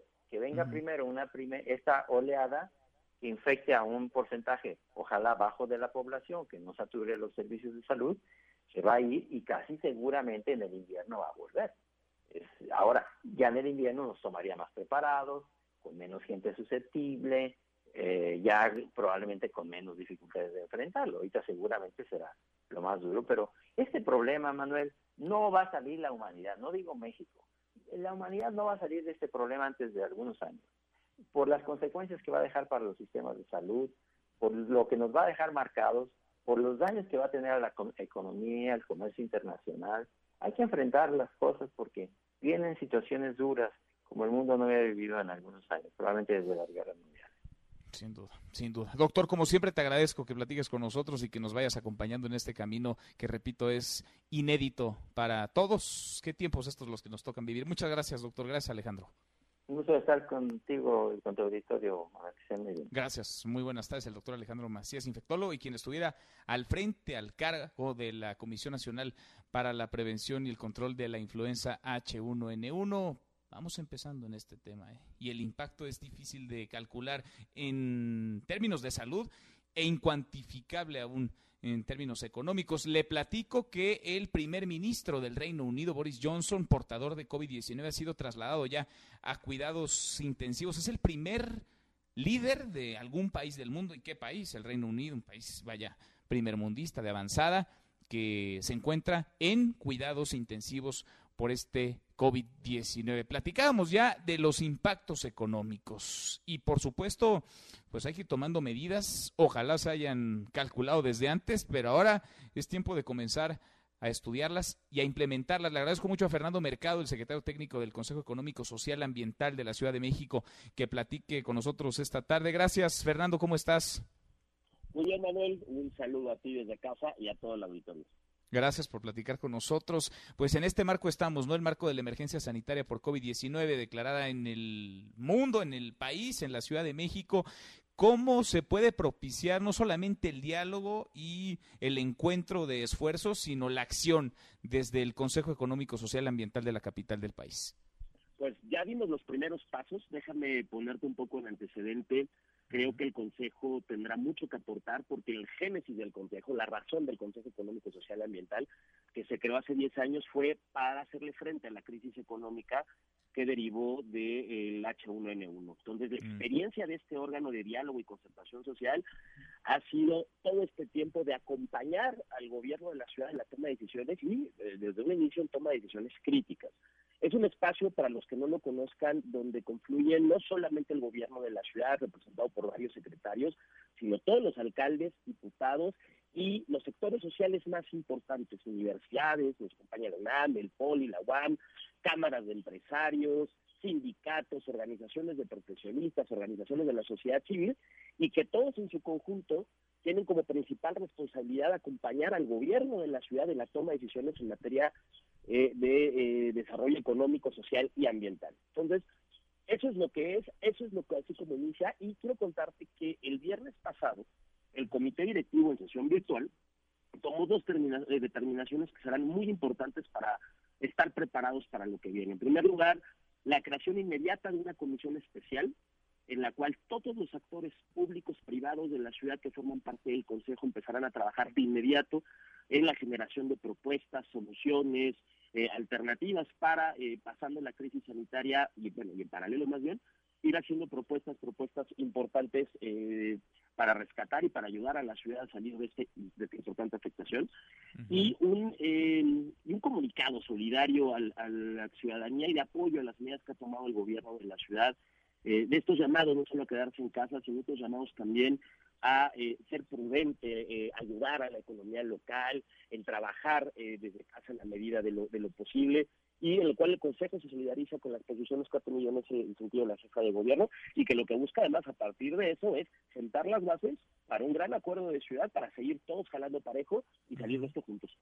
Ahora, aquí sí vemos algo que es diametralmente opuesto a lo que hemos observado en el país y de lo que se queja la oposición, empresarios, organizaciones. Vaya, acá vemos sentados a la misma mesa al gobierno o a los gobiernos, a los gobiernos de las alcaldías, al gobierno de la capital, la jefa de gobierno, los legisladores, organizaciones, universidades, empresarios. ¿Qué tanto compromiso tendrá que tener el propio gobierno con lo que se discuta y con lo que se ponga sobre la mesa desde este Consejo? Pues mira, lo, importante del Consejo es que es, un Consejo constitucional, diseñado ex profeso para esto. y los compromisos asumidos por parte del Consejo se hacen entre ambas partes. Aquí las discusiones no se dan desde fuera para después intentar un diálogo con el, gobierno de la ciudad y convencerlos de que pues, la ruta aquí el gobierno está sentado. Esta propuesta, por ejemplo, de la, de la comisión especial que la próxima semana ya estará integrada, considera la participación de todos los sectores económicos, representantes de sociedad civil, sindicatos, profesionistas y em, eh, grupos de, organizaciones de em, trabajadores, eh, representantes, cuatro secretarios que van a formar parte activa de la, de la comisión, así como diputados y alcaldes. Entonces, eh, no es una discusión de un solo lado, es una discusión plural donde todos los que tienen algo que decir y algo que aportar puedan proponer estas soluciones. Y eso es lo primero que el, viernes el presidente Nathan Poplowski, eh, que también es el presidente de la, Cámara de Comercio, proponía dentro del comité. Y es que la ciudad se tiene que solidarizar, que los actores económicos y sociales se tienen que solidarizar y apoyar las medidas del gobierno, pero también de inmediato tienen que empezar a proponer. Y para eso está este espacio que sí está institucionalizado, ¿no? No hay necesidad de abrir otros otros frentes, de generar otro tipo de, de, debates o de polémicas, cuando el espacio está considerado en la Constitución como ese espacio de toma de decisiones plural y donde están convocados todos los actores que tienen algo que aportar. Pues vamos platicando en el camino, va a ser importantísimo, más en estos momentos históricos de emergencia inéditos que nos toca vivir, el acompañamiento de todos, ¿no? El acompañamiento de los diferentes sectores y la puesta en marcha para salir adelante luego de esta emergencia sanitaria y de la crisis económica de la que se acompaña. Fernando, te agradezco mucho estos minutos. Muchísimas gracias, Manuel. Un saludo al auditorio y pues a quedarnos todos en casa a quedarnos en casa. Abrazo de casa a casa. Gracias. Es Fernando Mercado, el secretario técnico del Consejo Económico Social y Ambiental de la Ciudad de México. Cruzamos la media ya, la hora con 34, 35 ya. Pausa y volvemos con un resumen de lo más importante del día. Esta mesa, la mesa para todos. No te levantes. Podrías perder tu lugar en la mesa para todos. Con Manuel López San Martín. Regresamos. En Mesa para Todos, la información hace la diferencia. Con Manuel López San Martín. Seguimos, volvemos a esta mesa, la mesa para todos. Cruzamos la media y a la hora con 35. Vamos con un resumen de lo más importante del día. Resumen. Resumen. Rocío Méndez, voy contigo en vivo hasta el Palacio Nacional. Hay movimiento ahí en Palacio. Cuéntanos. Muy buenas tardes. Muy buenas tardes, Manuel. ¿Qué hay? Reunión de empresarios, entendemos, con el primer mandatario de la nación, Andrés Manuel López Obrador. De hecho, platicamos más temprano porque había una serie de inquietudes a través de las redes sociales de esta posible reunión entre hombres de negocios y eh, la presidencia de la República, pero la propia agente de comunicación social de esta dependencia nos indicó que no había nada confirmado. El hecho es que se observó el arribo, por lo menos, de el titular del Consejo Mexicano de Negocios, Antonio del Valle, está adentro de Palacio Nacional, fue hermético en su ingreso, entonces desconocemos si en realidad su reunión es con el presidente López Obrador o con alguna otra persona que también opera, labora aquí en Palacio Nacional. Estaremos muy pendientes, Manuel, de que una vez que salgan, poder informarte a ti y al auditorio de qué se trata esta reunión. Pues veremos, por lo pronto llegaron al Palacio Nacional. No hay muchas opciones, ¿no? ¿Con quién se podrían reunir? ¿Con el presidente López Obrador o con el Igual con Alfonso Romo, el jefe de la oficina de la presidencia o con Alfonso Rom. Veremos. Sin duda alguna. Veremos eh, una vez que puedan platicar con nosotros y tengan voluntad de contarnos de qué se trata esta reunión, sin duda importante, en medio del marco que vivimos con la pandemia del coronavirus y los anuncios que se dieron a conocer el día de ayer, que en algunos sectores empresariales e industriales no cayó muy bien la definición de la estrategia para poder confrontar esta pandemia. Pues sí, al contrario, cayó de la patada este plan que algunos ni siquiera vieron. Rocío, gracias. Hasta pronto, Manuel. Hasta muy pronto, muy buenas tardes.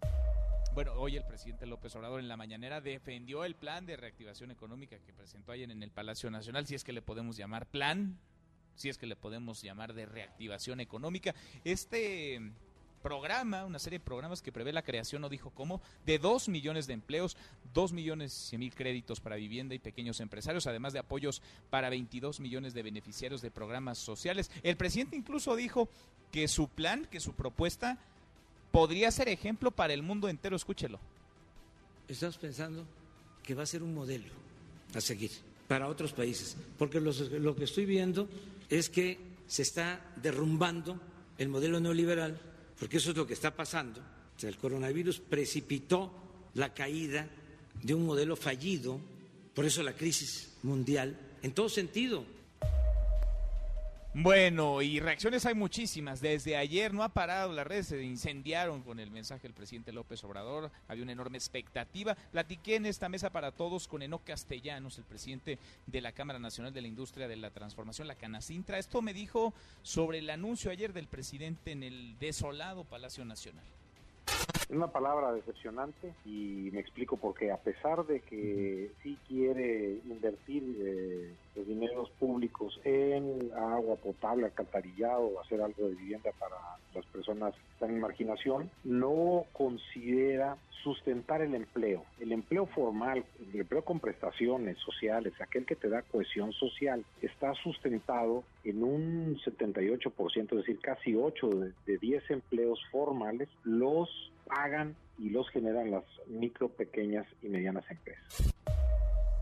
Bueno, y para muchos no hubo nada nuevo ayer, nada llamativo dentro de lo anunciado. El plan de López Obrador, del presidente López Obrador, no tiene nada nuevo y va a profundizar la contracción económica. Esto lo consideró el Bank of America. Y es que una brevísima comparativa entre cuánto dinero ha puesto de su Producto Interno Bruto cada país para evitar que su economía se hunda, pues da cuenta de que en México vamos no solamente tarde, sino rezagados. A ver, Estados Unidos puso el 10% de su PIB. Eh, vaya, es muchísimo, ¿no? A ver, comparémonos con América Latina. Chile está poniendo el 4.7%. Perú el 2.1%, Brasil el 1.8%, Argentina 1.5% y acá el presidente habla de créditos a través de la banca de desarrollo por 63.700 millones de pesos que apenas representaría el 0.2% del Producto Interno Bruto. Y el dólar bueno, el dólar por las nubes. Avanzó de nuevo, en estos momentos se cotiza en 25 pesos con 25 centavos. La Bolsa Mexicana de Valores tiene un mejor panorama, avanza 3.67% a unos minutos del cierre. Y el primer ministro británico Boris Johnson ha sido llevado a terapia intensiva luego de que su salud empeorara tras ser hospitalizado por coronavirus. Tiene 55 años, ¿eh? Boris Johnson. Esto de acuerdo con la BBC de Londres. Y Estados Unidos superó esta tarde las 10.000 personas fallecidas por coronavirus. Con esta cifra subió al tercer lugar mundial, solo por debajo de Italia y España. Y Donald Trump envía mensajes contradictorios. Él tuitea que ya se puede ver la luz al final del túnel, mientras que su hombre fuerte en materia de salud, Jerome Adams, dijo que esta será la peor semana, la más difícil para su país. Esta va a ser la semana más dura y triste en la vida de la mayoría de los estadounidenses, sinceramente. Este va a ser nuestro momento de Pearl Harbor, nuestro momento del 11 de septiembre, solo que no tendrá una localización, será en todo el país y quiero que los ciudadanos entiendan eso. Bueno, las palabras del hombre fuerte Donald Trump, pese al deseo del presidente de Estados Unidos. Acá en México la curva de contagios no se aplana. México registró un máximo de 253 nuevos casos en las últimas 24 horas al corte de ayer a las 7 de la tarde noche, que viene a su vez del corte de caja de la 1 de la tarde. Llegamos ya a los 2.143 contagios y contando son 94 hasta ahora los muertos. La Ciudad de México es ya el epicentro del coronavirus en nuestro país. Podríamos decir que en la Ciudad de México se centra una cuarta parte, un poquito más del total de contagios. Son 560. Ernestina Álvarez, Ernestina, buenas tardes. Manuel, buenas tardes para ti, para el auditorio. Te informo que la Ciudad de México es el epicentro de la emergencia sanitaria de COVID-19, con 560 enfermos y 19 muertos. Tan solo en el fin de semana se sumaron 176 infectados y 4 defunciones. Estas cifras han llevado a que la capital concentre el 26% de los casos confirmados y el 20% de las muertes por coronavirus en todo el país. Los 19 fallecidos en su mayoría son adultos mayores quienes tenían enfermedades previas como diabetes e hipertensión. De los 560 casos positivos de COVID-19, 207 son mujeres y 353 son hombres. Además, se tienen 697 personas sospechosas de coronavirus quienes son sometidas a pruebas de laboratorio. En la Ciudad de México ya se tienen contagios comunitarios porque 386 de los infectados no tienen antecedente de viaje en el extranjero y se contagiaron por un familiar o conocido aquí en la capital. Hasta aquí el reporte. Gracias, muchas gracias Ernestina. Y al menos hay nueve policías en la Ciudad de México positivos con COVID-19. Juan Carlos Alarcón, Juan Carlos, platícanos, buenas tardes. Muy buenas tardes. La Secretaría de Seguridad Ciudadana informó que se han detectado en la institución nueve casos positivos al virus COVID-19 y a la fecha se tiene registro de 59 policías que se encuentran aislados por presentar síntomas relacionados con este padecimiento.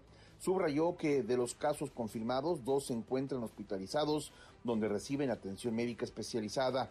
De los nueve positivos al virus COVID-19 corresponden a los sectores San Jerónimo y del Valle. El primero cuenta con un caso y el segundo con seis.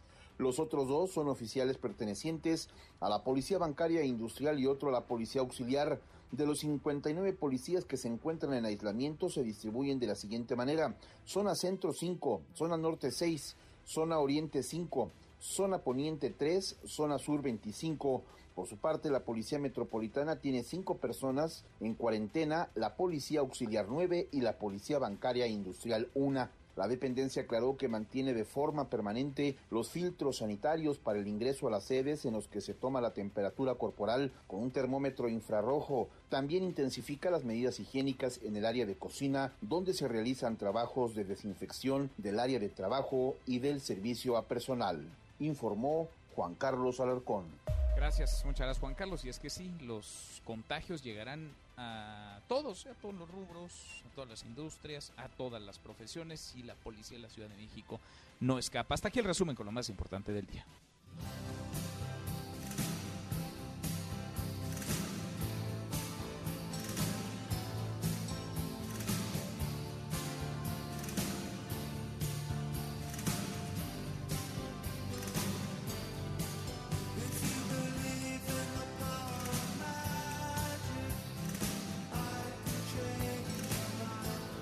Mi querido Millay y José Luis Guzmán, segundo tiempo en esta mesa para todos. Me gusta más esta que la canción de la que nos ¿Que la del Titanic? Oye, el Titanic parecía editorial de lo que estamos viviendo, mi querido No, te lo juro que es mera coincidencia, ¿no? Y, también digo, si el, el viernes, es que esta semana sí tiene muchas este, efemérides muy feitas, pero bueno. Pues es como una semana trágica, ¿no?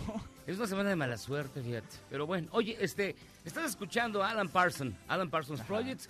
La canción se llama Don't Answer Me. Viene en el álbum Ammonia Avenue, que está siendo relanzado.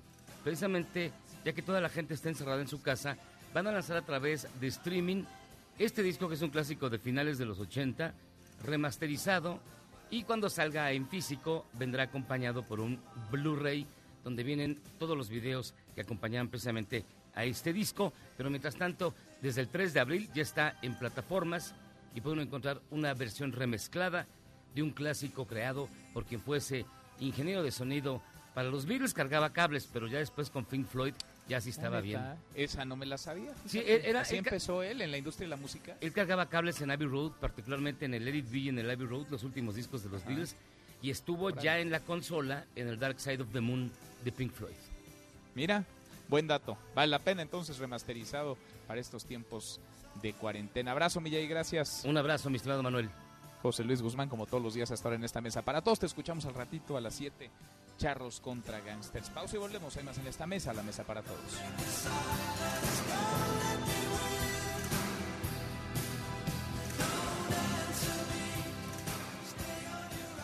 Información para el nuevo milenio.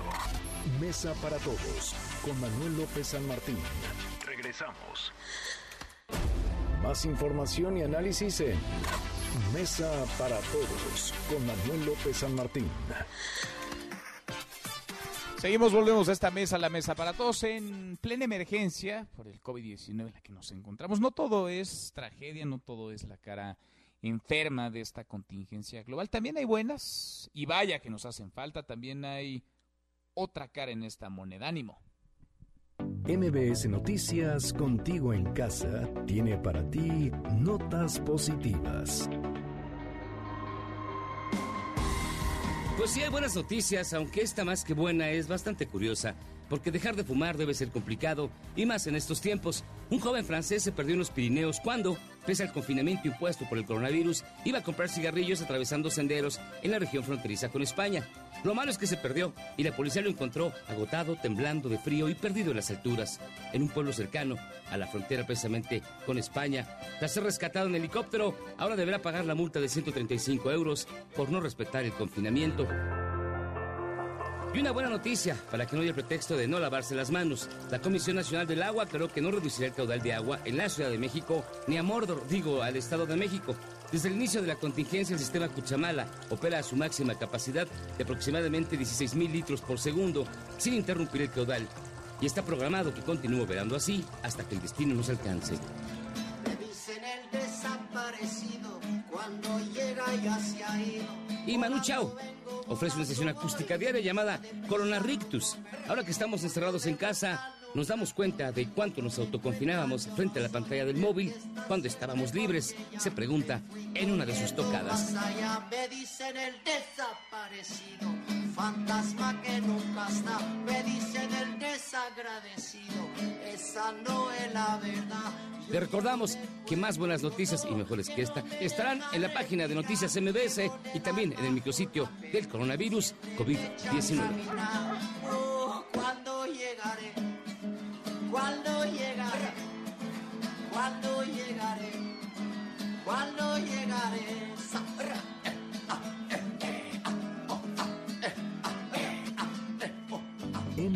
MBS Noticias, contigo en casa, trajo para ti notas positivas. Ánimo, ánimo. Y a ver, nos vamos. Antes revisamos lo último de la información. En tiempo real, el Universal. Claudia Sheinbaum busca que funcionarios donen salario y aguinaldos por coronavirus. Está replicando lo que ayer anunció el presidente López Obrador. El Heraldo de México. Cada día sin acciones concretas se traduce en la pérdida de empleos, dice Coparmex.